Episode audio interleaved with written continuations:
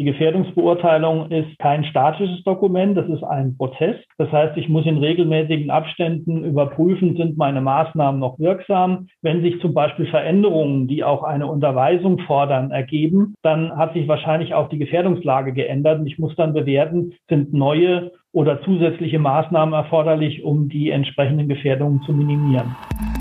Hör dich sicher. Der VBG-Podcast zum Arbeitsschutz. Hallo und herzlich willkommen zu einer neuen Folge unseres Podcasts Hör dich sicher. Recherchen der VBG haben ergeben, dass die Kunden sehr oft nach den Pflichten des Unternehmers suchen. Also, was muss ich beachten? Vor allem natürlich beim Thema Arbeitsschutz. Auch in vielen Seminaren ist es ein Thema und oft sind die Teilnehmer sehr überrascht, dass der Unternehmer oder auch die Führungskraft diese Pflichten haben. Deswegen wollen wir aus verschiedenen VBG-Bereichen heute auflisten, was die Kundinnen und Kunden im Zusammenhang mit der gesetzlichen Unfallversicherung wirklich machen müssen. Dafür haben wir zwei Experten zu Gast, Sandra Nordmann und Christoph Stein von der VBG. Stellen Sie sich doch bitte unseren Hörern kurz selbst vor.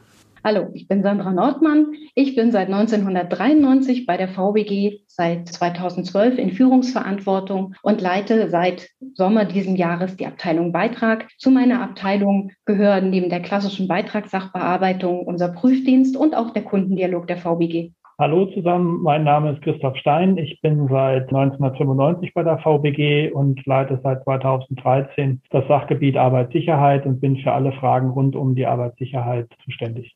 Ja, Ladies First, starten wir mit Frau Nordmann. Was muss denn ein Arbeitgeber quasi als erstes tun, wenn er Arbeitnehmer einstellt? Muss er die VBG überhaupt darüber informieren? Ja, grundsätzlich besteht eine Anmeldepflicht, sobald Arbeitnehmer beschäftigt werden. Und wie läuft das dann ab? Also heutzutage ist ja vieles elektronisch. Ist das bei der VBG auch so? Und werde ich dazu aufgefordert als Arbeitgeber? Teils, teils. Wenn ein Gewerbe angemeldet werden muss, dann erhalten wir den Hinweis vom neuen Unternehmen vom Gewerbeamt. Grundsätzlich bietet die VBG aber die Möglichkeit auf der Internetseite www.vbg.de über unseren Online-Service Mitglied werden, die Anmeldung vorzunehmen. Es kann also jeder Arbeitgebende seiner Anmeldepflicht nachkommen.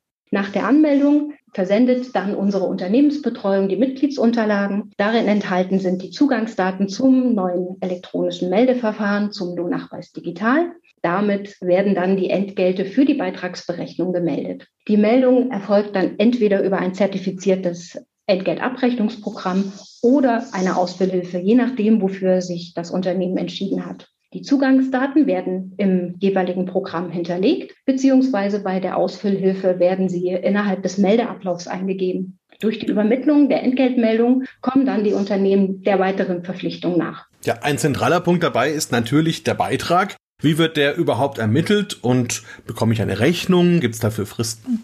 Ganz grob berechnet sich der Beitrag aus den gemeldeten Arbeitsentgelten, der Gefahrklasse und dem Beitragsfuß. Dazu kommen dann noch weitere Beitragsbestandteile. Einige davon sind abhängig von der Unternehmensart und der Unternehmensgröße. Wenn der errechnete Beitrag unter zurzeit 48 Euro liegt, dann zahlen die Unternehmen diesen Beitrag als Mindestbeitrag. Den Beitragsbescheid versenden wir grundsätzlich einmal im Jahr im April, dann immer mit der Fälligkeit zum 15. Mai. Da in der Unfallversicherung das Prinzip der nachträglichen Bedarfsdeckung gilt, wird der Beitrag immer für das vorangegangene Kalenderjahr gezahlt. Jetzt haben Sie gerade von der Gefahrklasse gesprochen. Was kann ich mir darunter vorstellen? Die Gefahrklasse drückt das individuelle Gefährdungsrisiko für alle Unternehmen der jeweiligen Tarifstelle in unserem Gefahrtarif aus. Sie bestimmt unter anderem die Höhe des Beitrages mit. Unser Gefahrtarif wurde im Sommer durch unsere Vertreterversammlung neu beschlossen und gilt ab dem nächsten Jahr, also ab 2022. Die Unterlagen erhalten alle unsere Mitgliedsunternehmen Ende Oktober.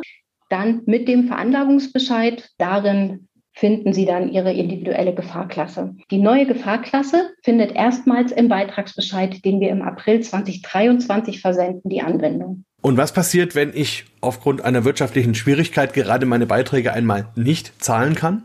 Grundsätzlich unterstützen wir die Unternehmen, die aufgrund von wirtschaftlichen Schwierigkeiten ihre Beiträge nicht in einer Summe zur Fälligkeit zahlen können, mit Zahlungserleichterung. Die Zahlungserleichterungen, die wir anbieten, sind Ratenzahlungen oder Stundungen. Gerade in den letzten beiden Jahren haben wir dazu das Antragsverfahren deutlich erleichtert und konnten dadurch unsere Mitgliedsunternehmen sehr gut unterstützen. In diesem Jahr, also sehr aktuell, hat der Vorstand beschlossen, die Vorschusserhebung zum 01.01.2022 einzuführen. Die meisten Unternehmen erhalten dazu ab dem nächsten Jahr Ende April ihren Vorschussbescheid mit der Fälligkeit 15. Mai. Unternehmen, die einen Beitrag über 5000 Euro zahlen, zahlen dann zukünftig vier Abschläge auf diesen Vorschuss. Die sind dann fällig im Februar, im Mai, August und November. Zum Einstieg in die Vorschusserhebung zahlen die Unternehmen in 2022 nur den Vorschuss. Die gezahlten Vorschüsse werden dann im darauffolgenden Jahr, also in 2023, mit dem Beitrag verrechnet. Sie haben bei Ihrer Vorstellung gesagt, Sie arbeiten auch im Kundendialog. Was muss ich mir denn darunter vorstellen?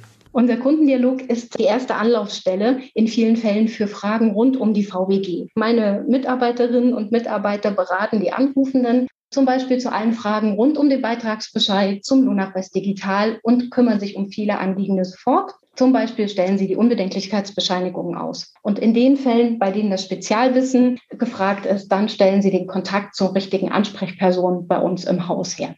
Ja, jetzt haben wir viel über diese Pflichten des Unternehmers gesprochen. Wenn ich jetzt schlau bin, könnte ich mir überlegen, meine normale Unfallversicherung kann ich ja auch kündigen. Könnte ich doch als Unternehmer mit der VBG eigentlich auch machen. Geht das?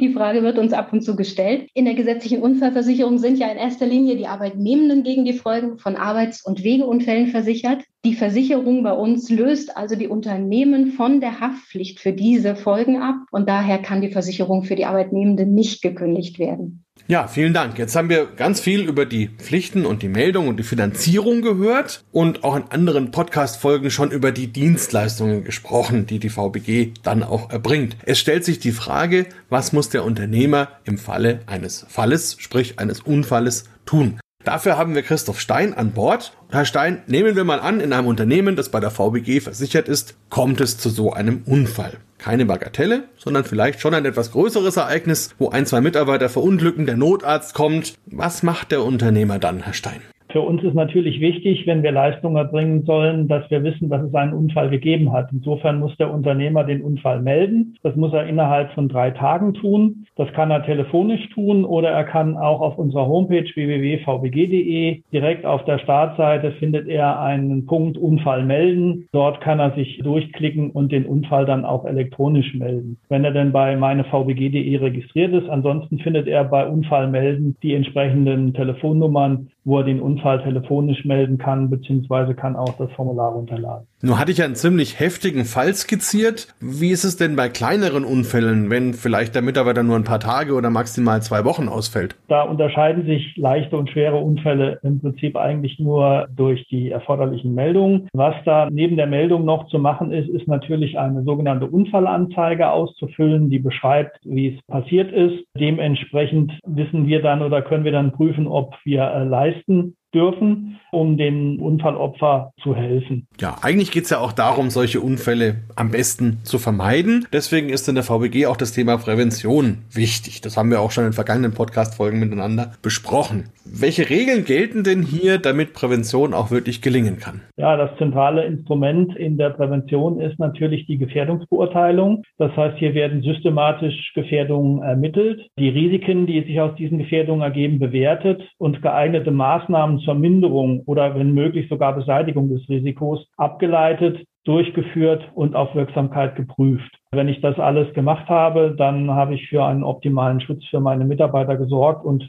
möglichst eben die Unfälle vermieden. Was genau ist eine Gefährdungsbeurteilung? Eine Gefährdungsbeurteilung ist eine Verpflichtung aus dem Arbeitsschutzgesetz und aus der DGUV-Vorschrift 1, Grundsätze der Prävention heraus, die jeden Unternehmer verpflichtet, für alle Arbeitsplätze, gleichartige Arbeitsplätze kann man zu Gruppen zusammenfassen, zu analysieren, welche Gefährdungen liegen hier vor und welche geeigneten Maßnahmen kann ich treffen, um eben diesen Gefährdungen zu begegnen und das Risiko so gering wie möglich zu halten. Was können das für Maßnahmen zum Beispiel sein?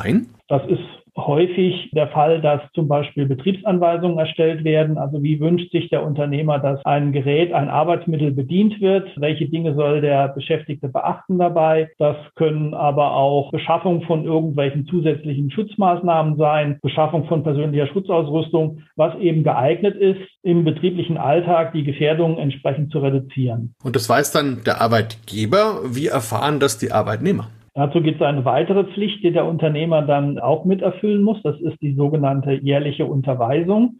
Also mindestens einmal im Jahr muss er seine Mitarbeiter über den Arbeitsplatz und die damit verbundenen Gefährdungen unterweisen. Diese Unterweisung ist aber auch häufiger gegebenenfalls erforderlich, wenn sich zum Beispiel am Arbeitsplatz was ändert, wenn neue Maschinen, neue Geräte eingeführt werden, neue Verfahren durchgeführt werden im Unternehmen oder wenn es zum Beispiel auch einen Unfall, den wir ja eben besprochen haben, gegeben hat, dass dann eben unterwiesen wird, wie kann man zukünftig ähnlich gelagerte Unfälle vermeiden. Und da gibt es also dann nicht nur ein Update in der Unterweisung, sondern auch bei der Gefährdungsbeurteilung? Also gibt es da auch eine Regelmäßigkeit, wie man das erneuern muss? Die Gefährdungsbeurteilung ist kein statisches Dokument, das ist ein Prozess. Das heißt, ich muss in regelmäßigen Abständen überprüfen, sind meine Maßnahmen noch wirksam. Wenn sich zum Beispiel Veränderungen, die auch eine Unterweisung fordern, ergeben, dann hat sich wahrscheinlich auch die Gefährdungslage geändert und ich muss dann bewerten, sind neue oder zusätzliche Maßnahmen erforderlich, um die entsprechenden Gefährdungen zu minimieren. Gibt es da Hilfestellungen von Seiten der VBG, wenn man sich in dem einen oder anderen Bereich vielleicht noch nicht so gut auskennt? Ja, also es gibt vielfältige Hilfestellungen. Wir sehen ja die Gefährdungsbeurteilung nicht alleine als einziges Instrument, sondern das ist das Basisinstrument, ergänzt durch mögliche Betriebsanweisungen und Unterweisungshilfen. Wir bieten sowohl Software zum Erstellen von Gefährdungsbeurteilungen an, beziehungsweise auch für kleinere Unternehmen den Praxischeck. Wir bieten Unterweisungshilfen an, wie man eine Unterweisung aufbaut, welche Inhalte da drin sein könnten. Und wir bieten auch Musterbetriebsanweisungen an, an denen sich die Betriebe orientieren können, um für die Verwendung der Betriebsmittel entsprechende Anweisungen zu bestellen. Wenn das alles nicht zielführend sein soll, bleibt natürlich wie immer die Möglichkeit, sich von der örtlich zuständigen Bezirksverwaltung durch die Präventionsmitarbeiter entweder telefonisch oder bei schwierigeren Fallkonstellationen auch vor Ort beraten zu lassen. Gibt es auch eine genaue Übersicht über die Pflichten des Unternehmers? Eine direkte Auflistung in diesem Sinne gibt es nicht. Sie ergibt sich aber aus der Gefährdungsbeurteilung. Das heißt, wenn die Gefährdungsbeurteilung erstellt wird, dann habe ich da ja Maßnahmen, die umgesetzt werden müssen und die bilden im Wesentlichen die Pflichten ab. Die gesetzlichen Pflichten, die es gibt, die kann ich mir natürlich auf der VBG-Homepage in den entsprechenden Hilfen auch nochmal herleiten und anschauen. Für Unternehmen, die noch gar keinen Kontakt mit der VBG hatten, haben wir auch ein Tool entwickelt, das sich da Pflichtenkompass nennt, mit dem man mal ganz schnell und an der Oberfläche die Situation im eigenen Unternehmen analysieren kann, so dass man da feststellt, wo gibt es Handlungsfelder, wo muss ich was tun? Und dann habe ich schon den ersten Einstieg in die Gefährdungsbeurteilung und erkenne, wo muss ich im Rahmen der Gefährdungsbeurteilung überall nochmal genauer hinschauen. Ja, apropos Gefährdungsbeurteilung, was passiert denn, wenn ein Unternehmer die Gefährdungsbeurteilung für seine Arbeitsplätze nicht hat?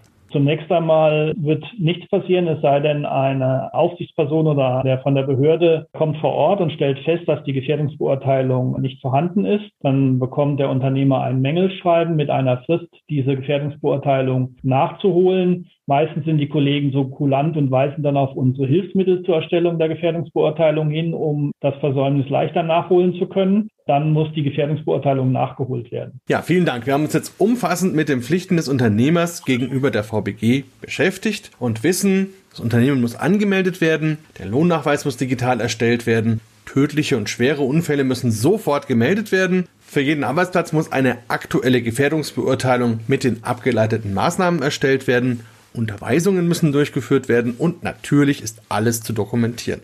Vielen Dank, Frau Nordmann und Herr Stein, für diese wirklich wichtigen Antworten und heute noch einen schönen weiteren Tag. Vielen Dank Ihnen auch. Ihnen auch einen schönen Tag und eine unfallfreie Zeit. Weitere Informationen erhalten Sie unter www.vbg.de, der E-Mail-Adresse podcast.vbg.de sowie in den Show Notes für jeden einzelnen Podcast.